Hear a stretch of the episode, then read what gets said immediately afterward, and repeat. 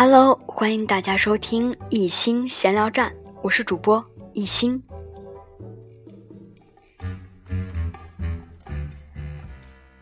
今天大家收听到的依然是《十五岁上北大》专辑上篇第二章，领头羊有主张。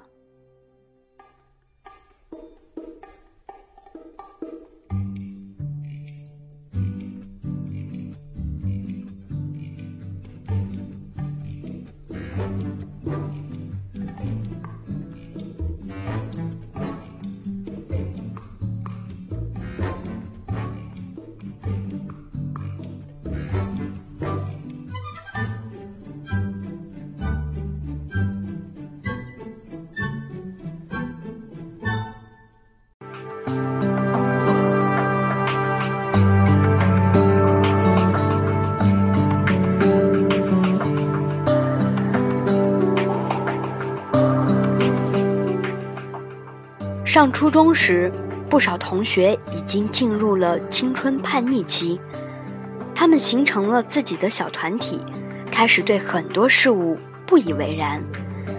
他们笑话上课发言的人，打造新潮的发型，以请假、扮酷、耍小花招为乐。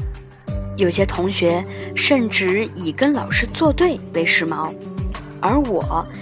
恰恰还体现着少年时期的单纯和朴素，在方方面面呈现出一个好少年的特征。在这一点上，不少同学无疑觉得我很幼稚、很愚、很傻、很嫩。为此，我受到了不少误解和嘲笑。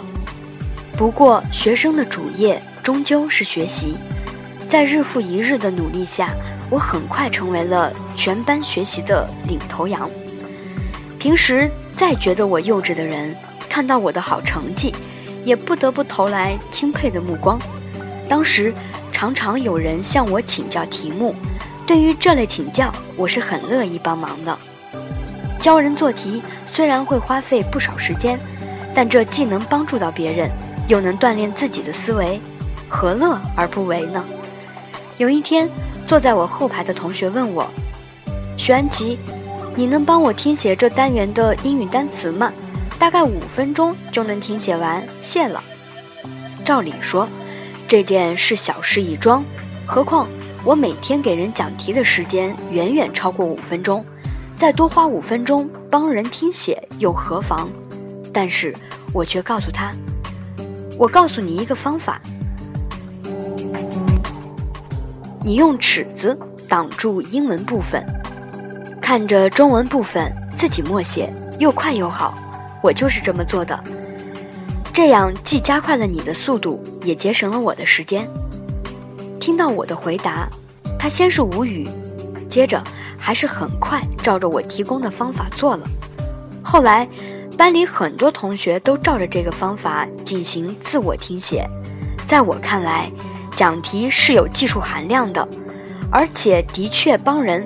帮到了实处，听写却没有什么技术含量，而且通过变通方法，每个人都可以自己完成，自己能完成的事儿，便不必再烦劳他人了。毕竟时间宝贵，我们应该时刻做最有意义的事儿。到了初一下半年，班里几名比较勤奋的同学形成了一个好学生的圈子，这个圈子的中心便是我。我话不多，却常以自己的方法带动、影响着他们。当我专注于学数学时，他们便也专注于学数学；当我热衷于语文阅读时，他们便也热衷于语文阅读。我后来跳级的事儿，对他们产生了深远的影响，他们纷纷更加发奋努力。在我考入北大后的那一年。那几位和我同样来自普通初中的缺乏希望的同学，竟然分别考入了清华大学、中国农业大学等名校。